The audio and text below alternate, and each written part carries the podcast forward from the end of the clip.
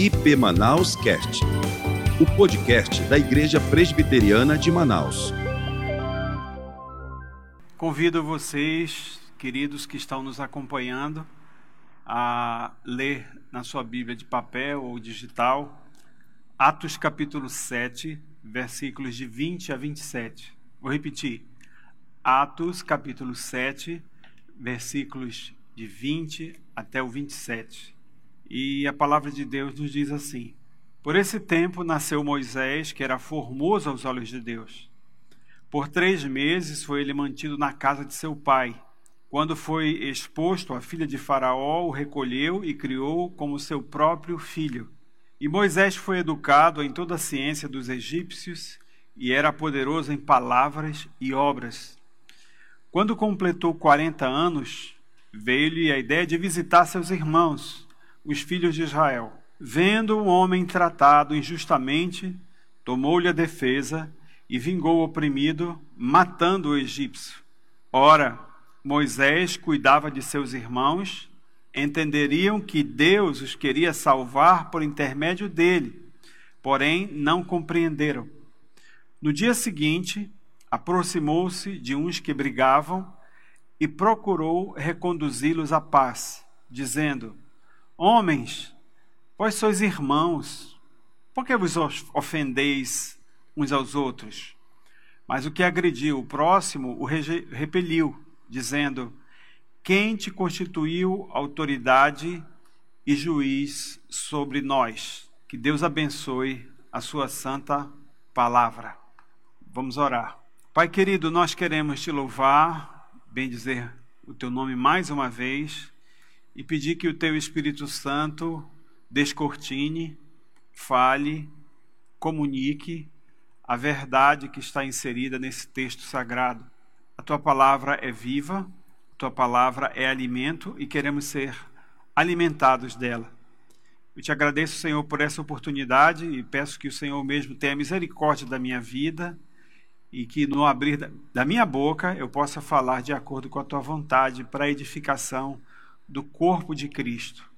Tu sabes que eu não tenho nada, não sou nada, vivo pela graça do Senhor, pela sua grande misericórdia. Um dia ele me alcançou e me constituiu como pastor e ministro.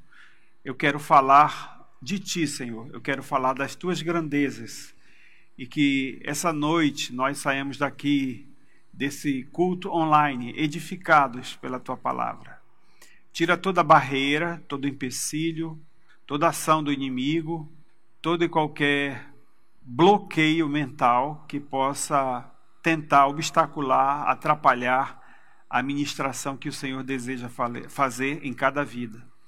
Muito obrigado, em nome e por amor de Jesus. Amém. Meus amados, nunca imaginávamos que iríamos passar por uma pandemia e ter os templos esvaziados, as avenidas esvaziadas, não é? Avenidas como Champs-Élysées, Quinta Avenida, Avenida Atlântica, ficaram vazias no epicentro, cidades da China totalmente fechadas, os bloqueios que aconteceram. Nós nunca imaginávamos que íamos perder o direito de ir e vir. Eu outro dia observei a foto aérea de um cemitério de aviões e não eram aviões que deixaram de voar porque tinham quebrado, mas eram aviões grandes e pequenos que estavam estacionados num grande, numa grande área do deserto, como se fosse o estacionamento de um dos nossos supermercados.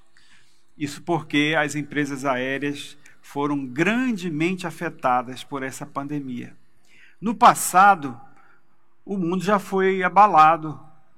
Peste bubônica, gripe espanhola.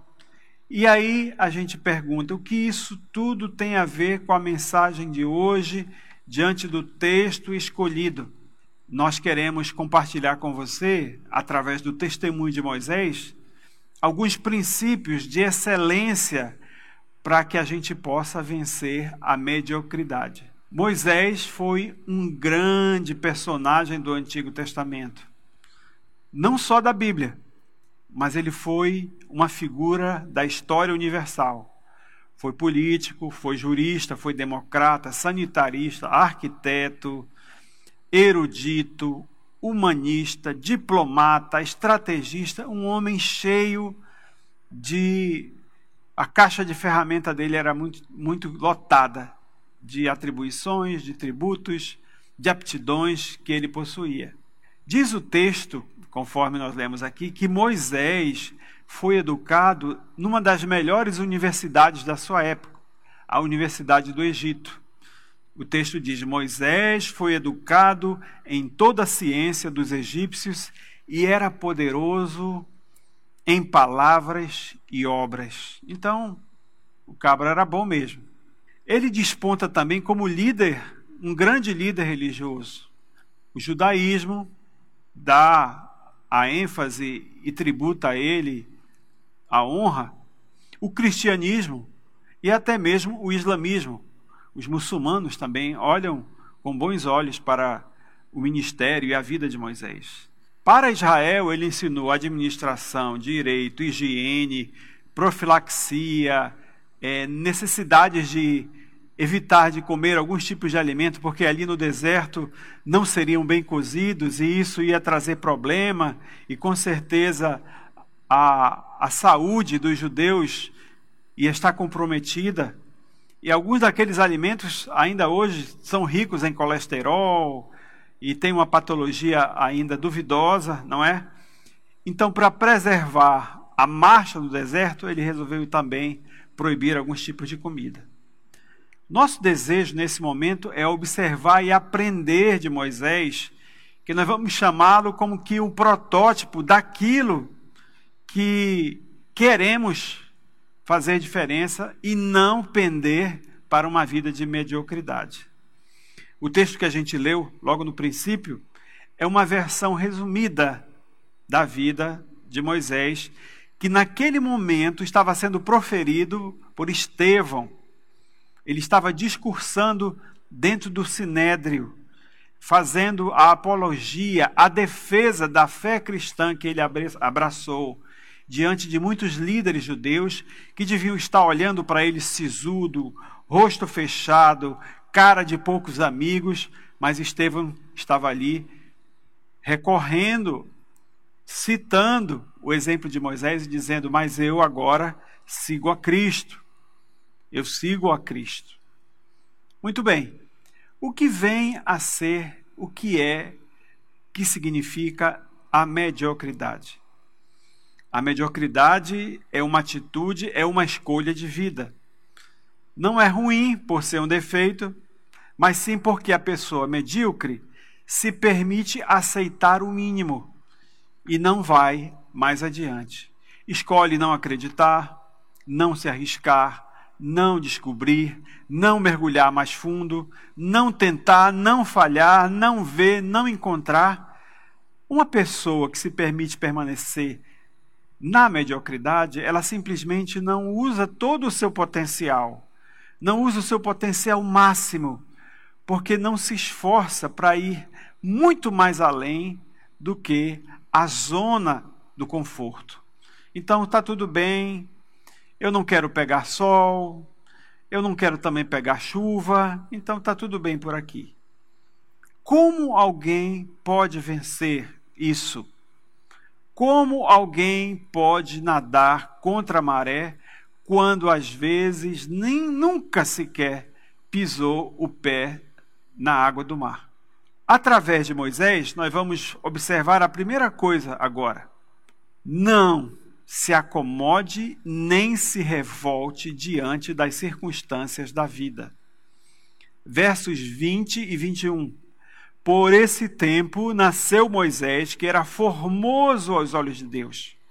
Por três meses foi ele mantido na casa de seu pai. Quando foi exposto, a filha de Faraó o recolheu e criou como seu próprio filho. Eu quero dizer para você: procure encontrar a divina vocação e o propósito de Deus na sua vida. Na infância de Moisés, nós encontramos dois extremos.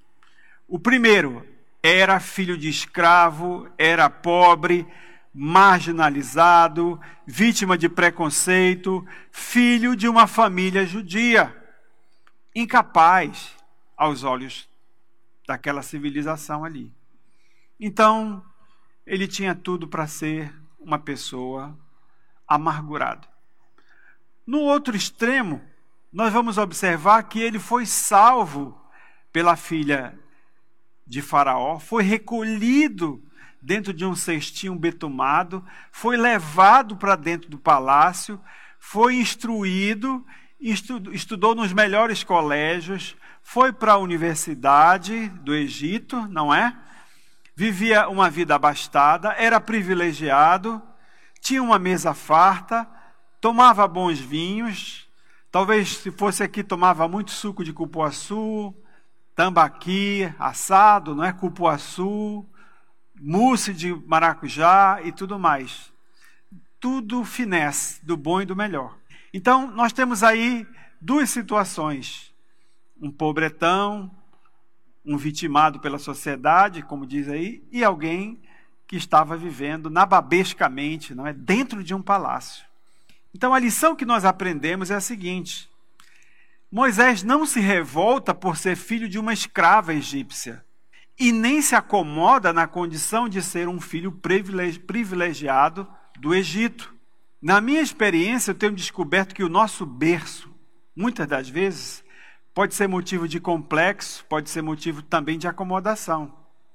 Aqueles que não aprendem a tirar proveito das circunstâncias vivem uma vida inteira, muitas vezes, de mediocridade. Ou você se revolta pelo fato de ter sido pobre, destituído de oportunidade, ou você se acomoda por ser um filho abastado, oriundo de uma família rica, nascido num berço de ouro e tendo tudo sempre às suas mãos, tudo o que precisava. De um lado, você se torna uma criatura revoltada, crítica, reclamão, de coração do dolorido, amargurado, ou se você nasceu num lar abastado, é fazer corpo mole, é viver uma vida sem garra, pode perder o foco. Se eu não consigo agora, eu posso conseguir lá na frente, quando eu receber a minha herança do papai, porque ele tem, a família tem muitos recursos. Mas nosso Deus quer que nós aprendamos a reconhecer que toda estrutura existente, ela obedece a um desígnio divino. Deus está no controle de todas as coisas. Vejamos o que diz o Salmo 139, versículos de 13 a 16. O salmista fala: Pois tu formaste o meu interior, tu me teceste no seio da minha mãe. Graças te dou, visto por modo assombrosamente maravilhoso, me formaste. As tuas obras são admiráveis e a minha alma o sabe muito bem. Os meus ossos não te foram encobertos quando no oculto. Fui formado e entretecido como nas profundezas da terra.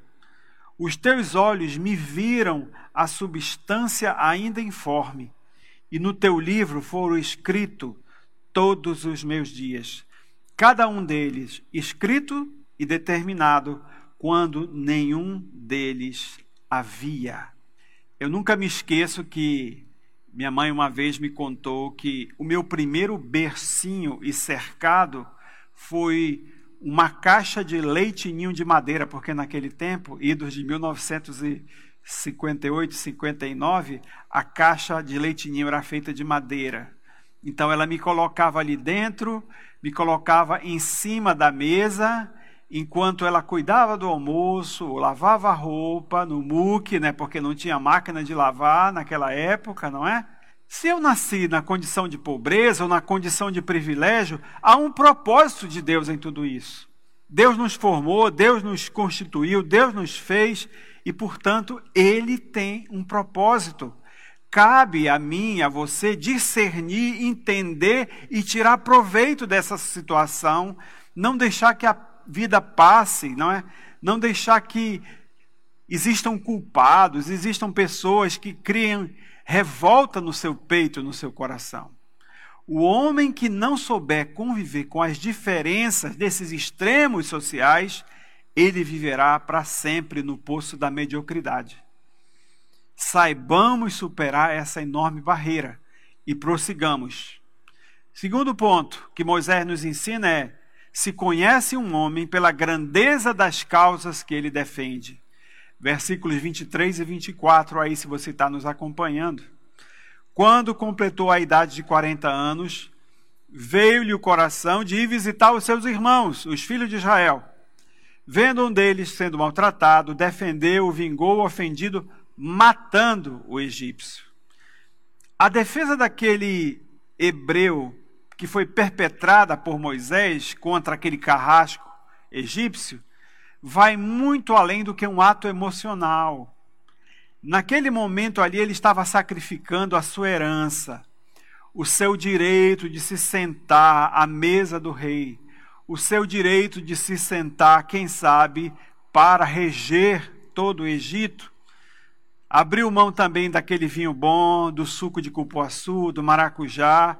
Ele estava perdendo naquele momento o seu título de nobreza egípcia para cumprir a vontade de Deus porque existia uma causa.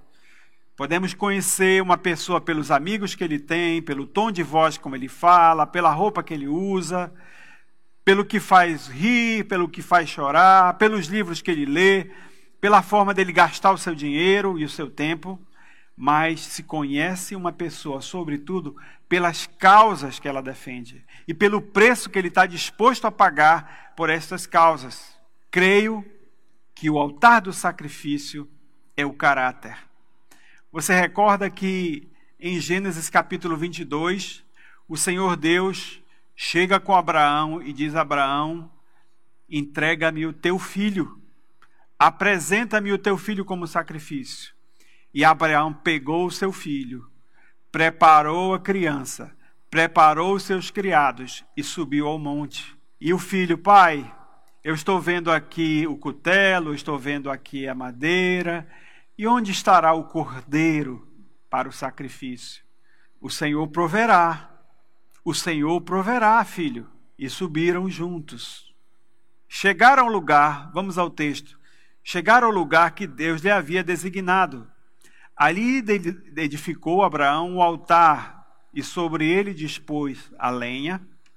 Amarrou Isaque, seu filho o deitou no altar em cima da lenha e estendeu a mão, tomou o cutelo para imolar ou matar o filho. Estendendo a mão, do céu, um anjo do Senhor bradou: Abraão, Abraão. Ele respondeu: Eis-me aqui. Então lhe disse: Não estenda a mão sobre o rapaz, e nada lhe falta, lhe faças Pois agora sei que temes a Deus, porquanto não negaste o teu filho, o teu único filho. Abraão olhou em volta e viu um cordeiro preso pelos chifres em um arbusto, em um espinheiro. E Abraão tomou aquele carneiro e ofereceu em holocausto no lugar do seu filho. Abraão estava disposto a sacrificar o seu único filho, porque Deus era capaz de ressuscitar aquele filho. E ele tinha um coração naquela causa, ele tinha um coração trabalhado pelo Senhor. E se necessário fosse, e ele, por amor àquela causa, por amor ao Senhor, sacrificasse o filho, ele cria que o Deus de Abraão haveria de ressuscitar o menino. Então, Abraão estava disposto a pagar o alto preço. Terceiro lugar, se conhece um homem pela maneira como ele disciplina a sua vida para alcançar os seus sonhos. Versos 29 e 30. A estas palavras, Moisés fugiu e tornou-se peregrino na terra de Midian, onde lhe nasceram dois filhos. Decorridos quarenta anos, apareceu-lhe no deserto do monte do Sinai um anjo por entre as chamas de uma sarça que ardia. Abraão perdão, Moisés, uma vez tendo feito aquela intervenção que ocasionou a morte do egípcio, teve que sair e se retirar de cena. Foram 40 anos que não foram fáceis. Muita ralação, mão calejada, mão cortada, sol casticante. Então, para que você possa ter uma ideia, primeiramente, essa atividade de cuidar de ovelhas, naquela época, era uma atividade estigmatizada. Era um serviço que era dado somente para aqueles mais simples e que não tinham preparo e que não faziam nada a não ser cuidar de ovelhas, porque não tinham tantas, tantos recursos. Mas Moisés tinha sido criado na, na universidade, tinha estudado na Universidade do, do Egito, e ele estava ali agora sendo submetido a cuidar de ovelhas. Em segundo lugar, Moisés passa 40 longos anos, não são 40 dias, numa esquina do mundo, num beco esquecido da vida, numa solidão total. Mas ele sentiu que para cumprir o propósito de Deus, cabia ele se dobrar a esse propósito, para que o Senhor o ensinasse a ter foco, para que o Senhor o adestrasse, para que o Senhor trabalhasse no seu caráter e aumentasse a dependência dele. O Senhor trabalhou na vida de Moisés durante aquele tempo, fazendo com que ele ganhasse mais fibra, mas para Moisés foi comparado a como se ele tivesse contraído o coronavírus. Tudo parou. Ele teve que se retirar do palco, baixou o seu facho, deixou de brilhar. E não foi só por 20 dias ou um mês, mas foram 40 anos debaixo do cuidado e do treinamento do Senhor. Quando nós olhamos para hoje, hoje em dia, nós somos a geração do drive-thru, não é? Você sai no seu carro, entra na lanchonete, pega uma fila e aí faz o pedido. A moça envia o pedido lá para dentro e o pessoal começa a trabalhar e ela manda você seguir. Você chega no guichê para o pagamento, não é? E ali você estende o seu cartão de crédito, não precisa nem pegar no dinheiro. Ela passa o cartão de crédito, você coloca ali a sua senha ela entrega para você uma outra senha, você engrena a marcha, a primeira marcha do carro, vai até em frente, espera 10 minutos, 5 minutos, ou às vezes até 15 minutos, e já sai com um pacotinho quente, cheiroso, não é? Pronto para casa. Se demorar, a gente esbraveja, né? Mas eu paguei, não é? Que nem alguns irmãos. Eu paguei meu dízimo. Não é justo acontecer isso comigo. Eu oro tanto, eu já participei de quatro ou cinco, 21 dias de oração na IPM.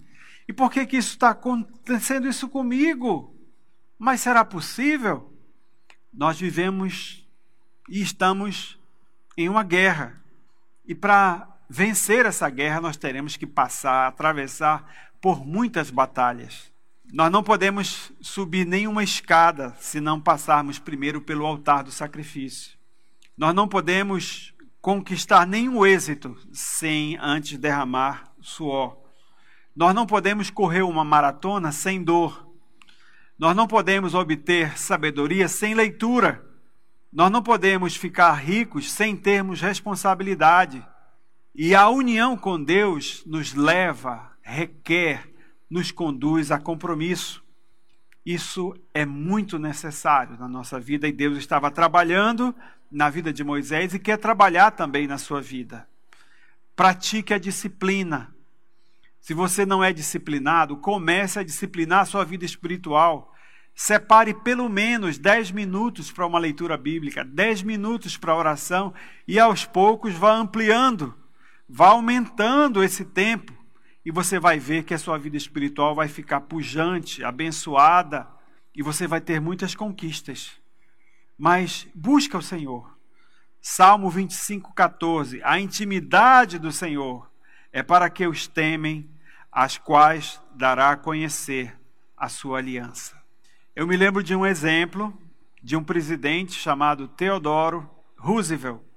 E ele dizia: Eu sou um homem como qualquer, como qualquer outro.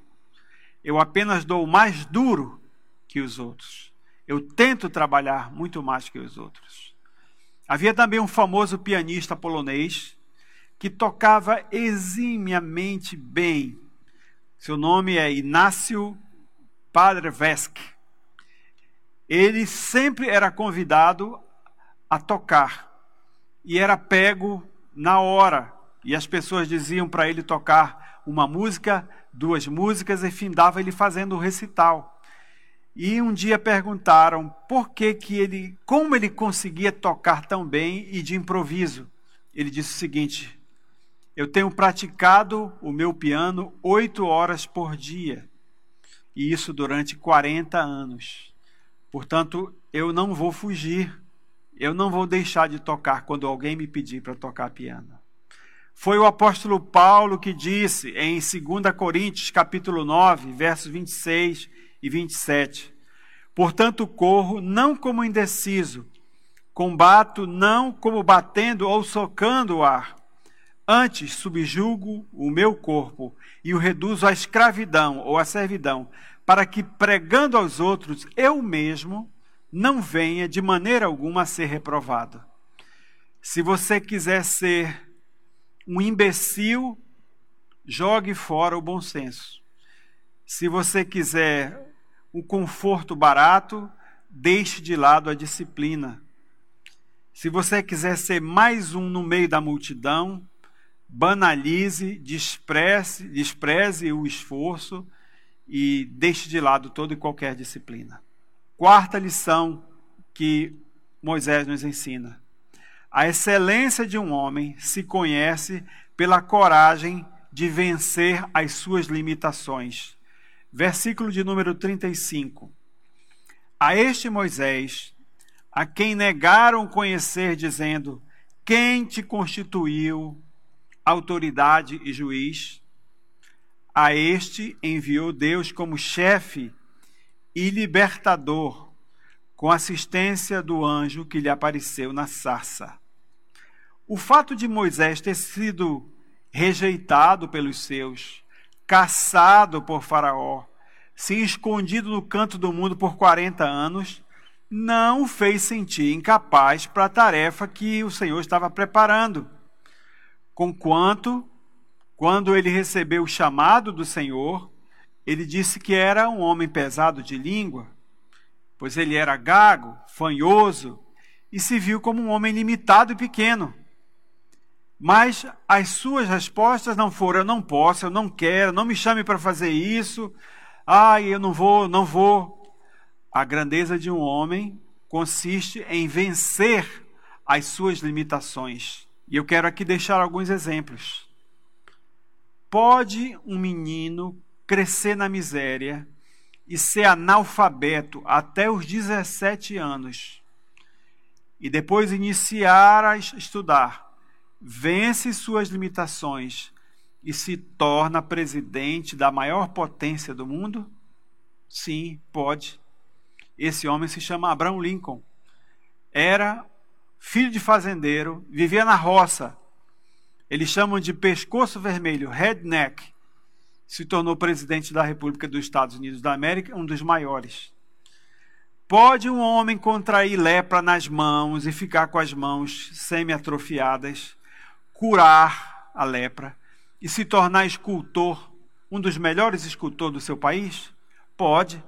E o nome dele é Aleijadinho, lá em Minas. Vai lá Minas, vai ver as obras do Aleijadinho. Pode uma mulher cega, surda, muda, se formar numa das maiores universidades, concluir o curso, o mestrado, receber título de honra, escrever livros Sim, pode. O nome dessa mulher chama-se Ellen Keller. Ela conseguiu. Pode uma criança abobalhada, tirar nota baixa, se tornar o maior físico de todos os tempos? Pode. Vou dar o nome dele, Albert Einstein. Ele conseguiu. Pode um homem ser surdo dos dois ouvidos e se tornar o maior músico de todos os tempos? Pode, nós estamos falando de Ludwig van Beethoven, que conseguiu essa façanha. Então, nós temos diante de nós um grande desafio: vencer a mediocridade e olhar para a nossa limitação e declarar: Eu vou vencer, em nome de Jesus. Eu quero caminhar com Ele. Com a ajuda de Deus, eu vou me desdobrar, eu vou lutar, eu vou dar o meu melhor. É difícil? Sim, mas em todos os lugares nós encontramos limitações e barreiras que temos de superar. Nós não precisamos criar um mantra, né? Zum, zum, zum, eu vou vencer, eu vou vencer, eu vou vencer. Isso não vai resolver. Nós vemos na Bíblia o que a Bíblia nos ensina em 2 Coríntios capítulo 12, 9 e 10. Apóstolo Paulo diz-nos: Então ele me disse: A minha graça te basta, porque o poder se aperfeiçoa na fraqueza. De boa vontade, pois, mais me gloriarei nas fraquezas, para que sobre mim repouse o poder de Cristo. Pelo que sinto prazer nas fraquezas, nas injúrias, nas necessidades, nas perseguições, nas angústias, por amor de Cristo. Porque quando sou fraco, então é o que sou forte. E ainda Filipenses capítulo 4 pois sei tanto estar humilhado, como também ser honrado. De tudo e em todas as circunstâncias já tenho experiência, tanto em fartura, como fome, assim de abundância, como de escassez. Tudo posso naquele que me fortalece. Eu posso em Cristo Jesus, o meu Senhor. Nós temos que ter essa atitude nós não podemos nos sentir que nem gafanhotos nesse mundo. Nós temos que entender que o Senhor está trabalhando no nosso coração para que sejamos valentes, homens e mulheres de Deus, que possam vencer barreiras, que possam vencer a mediocridade, que possam superar em nome do Senhor. E o salmista nos escreve lá no Salmo 108, verso 13: em Deus faremos proezas, porque Ele mesmo calca os pés aos pés dos nossos adversários. Você crê assim na santa palavra de Deus? Você crê que pode exceder, ser vitorioso em suas próprias limitações? Quinto lugar, Moisés também nos ensina que conhece-se a excelência de um homem por ele ser um visionário de grandes sonhos. Versos 36 e 37. Este os tirou fazendo prodígios e sinais na terra do Egito, assim como no Mar Vermelho e no deserto, durante 40 anos.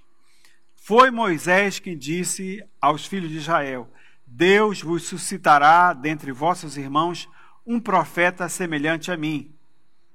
É este Moisés que esteve na congregação no deserto com o anjo que lhe falava no Monte Sinai e com os nossos pais, o qual recebeu palavras vivas para vos transmitir.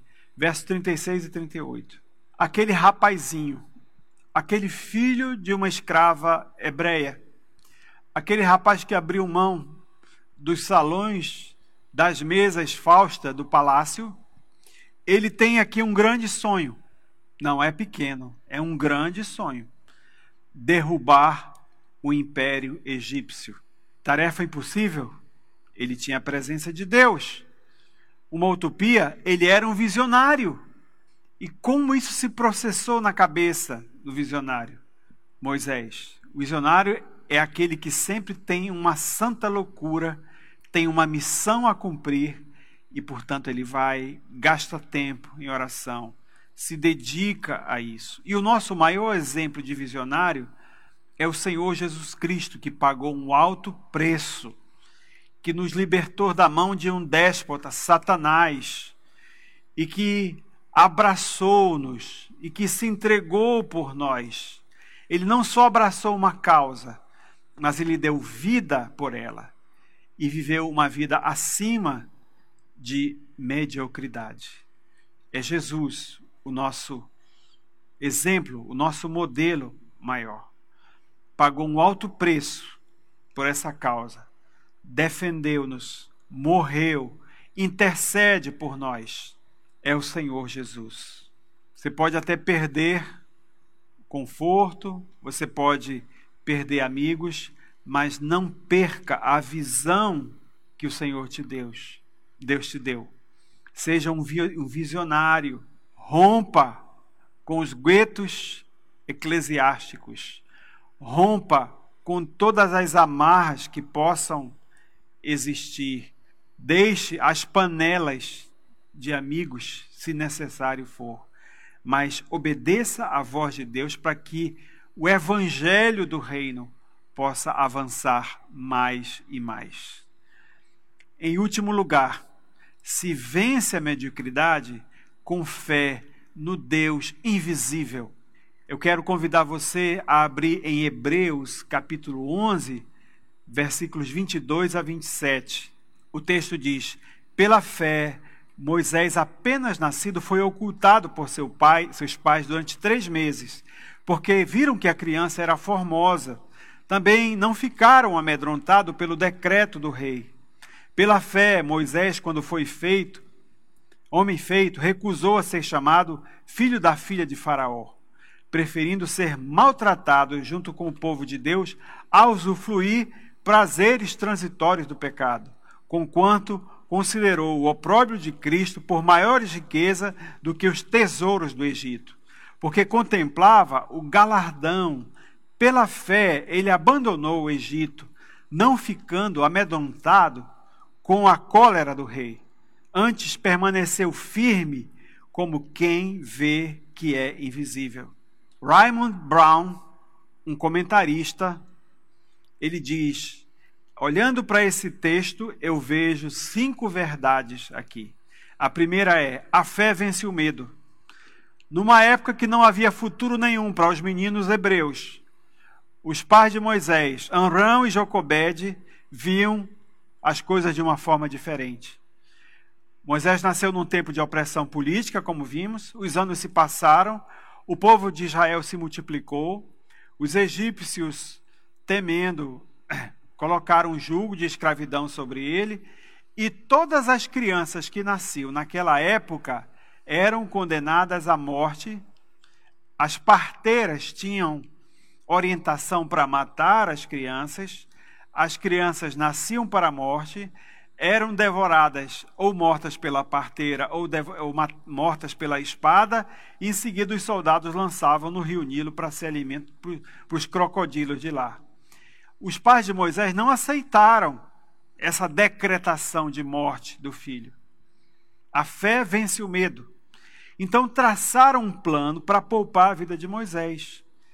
E Deus honrou e esse filho se tornou o libertador do povo de Israel. Segundo lugar, segundo Raymond, a fé determina as decisões. A fé dos seus pais tornou-se por sua própria experiência. Moisés recusou ser filho da filha de Faraó, preferindo vir a sofrer junto com seus irmãos. Abandonou o Egito numa época que não havia nenhum emprego, era recessão, teve que viver fora da corte real do Egito. Foi longo aqueles 40 anos lá no deserto, mas Deus estava com ele. Moisés deve ter buscado com certeza muitas vezes a Deus em oração e fortaleceu a sua vida espiritual. Mas tinham daqueles que olhavam para ele com desdém, com escárnio. Olha aí, está aí cuidando de ovelha. Que papelão esse cara. E aí as pessoas desenhavam dele insultavam, não é? Mas ele se recusou a ser chamado de filho da filha, filha de Faraó. Preferiu ser maltratado junto com o povo e considerou o próprio de Cristo maiores riquezas que o tesouro do Egito, porque ele contemplava um galardão. Terceiro lugar, a fé direciona a visão. Verso 27. Aqui, é, Walter Henrikensen, no seu livro depois do sacrifício, ele declara: uma fé inabalável deve ser edificada sobre convicções inabaláveis. A essas devem ser produto das nossas experiências. Somos nós que devemos nos encontrar-nos com Deus e conhecê-lo. Ninguém pode fazê-lo por nós. No tempo da prova, esse tempo virá. E nada vai adiantar das convicções alheias, da fé do papai, da fé da mamãe, da fé da irmã de oração, mas eu tenho que ter as minhas próprias convic convicções. Eu tenho que ter as minhas próprias. Então, nós estamos firmados na pedra angular de uma vida de fé. Moisés contemplava um galardão, ele sabia que ele estava ali e ele haveria de receber uma recompensa final. Por isso ele deixou para trás toda a riqueza do Egito, deixou para trás tudo aquilo que era transitório, passageiro, e ele olhou para o galardão. Seus olhos estavam em Deus, seus olhos estavam no Senhor. Então, o Deus invisível para Moisés era mais real do que o ditador de uma grande superpotência que era o Egito naquela época. E ele não se importou por isso. Em quarto lugar, a fé reconhece o nosso livramento. Deus ordenou a Moisés que ele celebrasse a Páscoa, instruiu ao povo para sacrificar o cordeiro, aspergiu o sangue do cordeiro sobre os umbrais da porta, sobre os batentes, para que quando o exterminador passasse, não destruísse nenhum dos primogênitos. E assim foi, e assim aconteceu. E em quinto lugar, a fé vence as nossas dificuldades. Logo que saíram do Egito, Faraó e seu exército empreenderam uma perseguição. Encurralaram o povo de Israel entre o mar e a montanha. Eles estavam num beco sem saída. Não tinha solução eminente. Porém, Moisés clamou ao Senhor e eles passaram salvos, seguros, a pé enxuto e sem nenhum tiquinho de lama no pé, pelo Mar Vermelho. Atravessaram de ponta a ponta. A fé não morre diante das dificuldades. A fé avança mesmo quando o tempo, o mar, os inimigos, os exércitos estão contra nós ou estão às nossas costas. Foi isso que nós vimos. Então, o nosso desafio é que você olhe para Cristo e que o Espírito Santo mova o seu coração a viver uma vida além da mediocridade. Não queira os prazeres transitórios desse mundo, mas queira satisfazer a vontade do Deus invisível, do Deus presente, do Deus Salvador, que está conosco todos os dias. Moisés foi maltratado, queimou-se no sol, pastor de ovelhas, mas ele pôde contemplar Jesus Cristo pela fé, que haveria de ser levantado no meio do povo de Israel. Que o Senhor Deus nos abençoe. Vamos orar e que essa palavra possa calar profundamente o seu coração. Querido Deus e Pai, muito obrigado por essa oportunidade de estarmos aqui, família de Deus. Eu te peço que essa palavra possa trazer despertamento, desafio, desejo de caminhar contigo e que o Senhor levante sobre nós a sua graça salvadora, abençoadora, salve os perdidos, levante o caído e dê fruto àqueles que estão buscando o Senhor em busca de uma vida espiritual pujante. Muito obrigado, Pai, e que a graça do nosso Senhor e Salvador Jesus Cristo, o amor de Deus, o nosso eterno Pai, o poder, a comunhão e a plenitude do Espírito Santo seja com o povo de Deus aqui reunido e congregado em qualquer lugar da face da terra, agora e para todos sempre. Amém.